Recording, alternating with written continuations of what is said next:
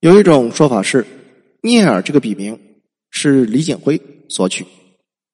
一九三一年，来自云南的失业青年聂子义报考了明月歌剧社，他的前身就是明月歌舞团。聂子义出生在一个中医家庭，从小学习过乐器，后来加入革命队伍，当过几年兵。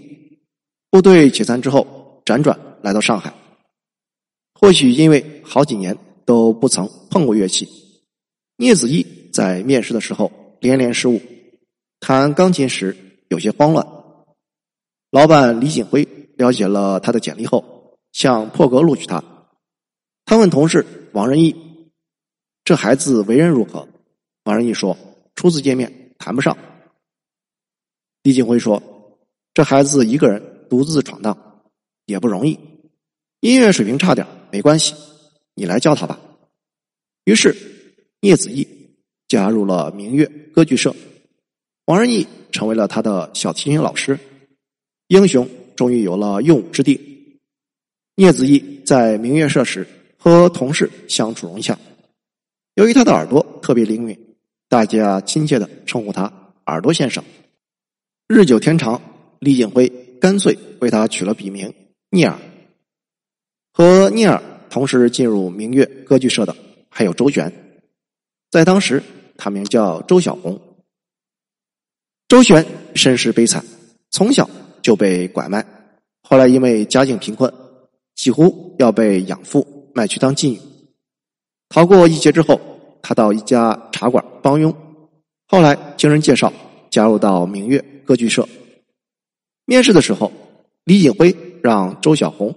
哼了一段江浙小调，发现他的嗓音很特别，通过正规训练后一定有前途，于是将他留了下来。周小红如何取艺名周易？有这样一段故事：一九三二年幺二八淞沪抗战，明月歌剧社演出了爱国歌舞剧《野玫瑰》，周小红在剧中唱了一首歌曲《民族之光》。其中有一句歌词：“与敌人周旋在沙场之上。”周小红认为自己的名字太俗了，请李婉帮助改名。这时，李锦辉想到了这句歌词，让他改名为周旋。周旋，左边为王，右边为旋，意为美玉。这位被称作“金嗓子”的歌女，却在日后历经坎坷。同一时期。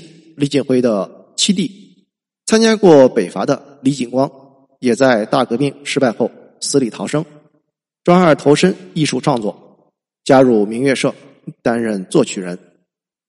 此时，李锦辉所创办的美美女校和明月歌剧社，已经成为了响当当的明星摇篮。除了王仁美之外，李锦辉还培养出了女儿黎明辉。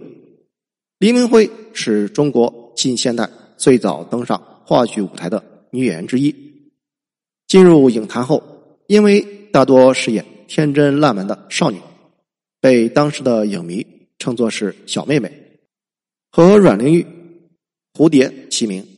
她还是中国第一首流行歌曲《毛毛雨》的原唱。除此之外，李锦辉还有一个养女，艺名叫李丽丽，她的亲生父亲就是。中国革命龙潭三杰之一的钱壮飞，因为参加革命后长期从事地下工作，钱壮飞将女儿托付给了李锦辉。后来，李丽丽成为了上海滩的大明星，名声在外，反而因此得到了保护。然而，李锦辉在创业路上苦得很，可以说是奋斗多年，回家五次。他是一个音乐上的天才，可是他不懂理财，也不懂管理。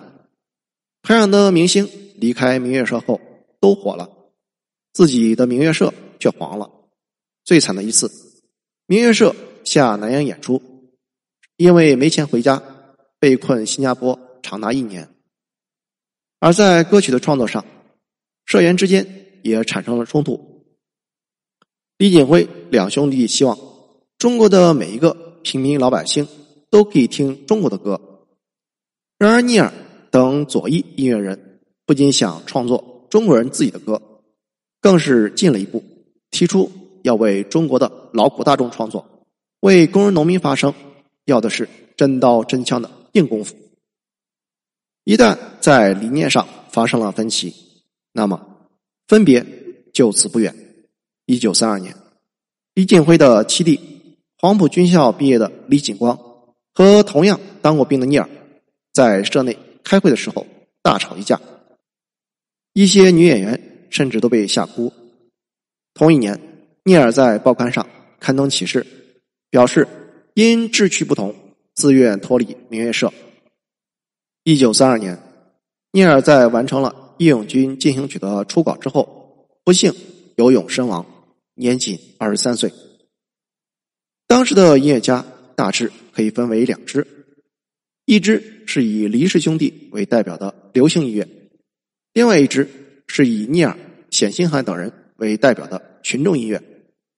本质上，他们都是在为中国人写歌。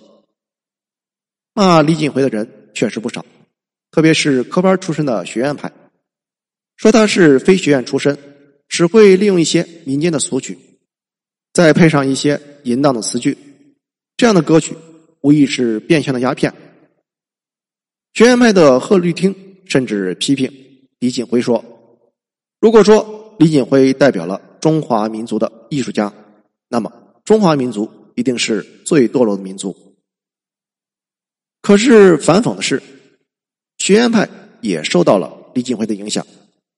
创作了经久不衰的代表作，而且带着典型的黎氏风格。比如贺绿汀就为李锦辉的学生周璇写了《四季歌》，这首歌是电影《马路天使》的主题曲。而另外一个批判李锦辉的作曲家刘雪安，则创作了《何日君再来》，被黎丽丽所主演的抗战电影《孤岛天堂》选为插曲。时间。总会证明一切。随着亲朋挚友逐渐离开，李锦辉的明月社不复当年的生机勃勃，经济陷入困难。到了一九三三年，将近有五分之四的社员离团，另谋出路。在事业受挫时，李锦辉也情场失意。他的妻子徐来是当时有名的女明星，因为长得漂亮。被国军将领唐生明看上。与此同时，上海滩传来了阮玲玉自杀的噩耗，徐来不由得心生恐惧。唐生明一方面通过戴笠给黎家发恐吓信、寄子弹，另一方面又托人穿针引线，逼迫徐来和李锦辉离婚，将美人纳入怀中。这位风流将军后来却又成为了。潜伏在汪伪政府的卧底，为抗战传递了不少可靠的情报，也算是立了大功。所以你看，真实历史就是这样的复杂，绝对不是黑白分明。回到李锦辉，李锦辉不过是手无缚鸡之力的一介文人，对妻子的离开无可奈何。一九三六年。山雨欲来风满楼，惨淡经营多年的李锦辉黯然离开了上海，结束了他的创作生涯。破产之后的李锦辉信守承诺，当年明月社所欠下来的债务，他坚持要还，还了将近三十年，直到寒冬中病逝。李锦辉踏出了中国现代流行音乐破天荒地的第一步。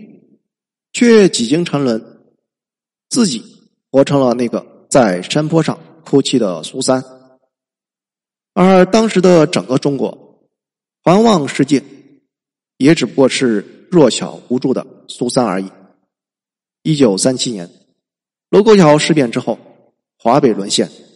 同一年，日军兵临上海，淞沪会战揭开了序幕，各地爱国将士、文艺赴难。招命西逝，在前线筑成了血肉长城，以百分之六十精锐部队损失殆尽的惨痛代价，打破了日军三个月灭亡中国的狂言。然而，淞沪战役仍然以失败而告终。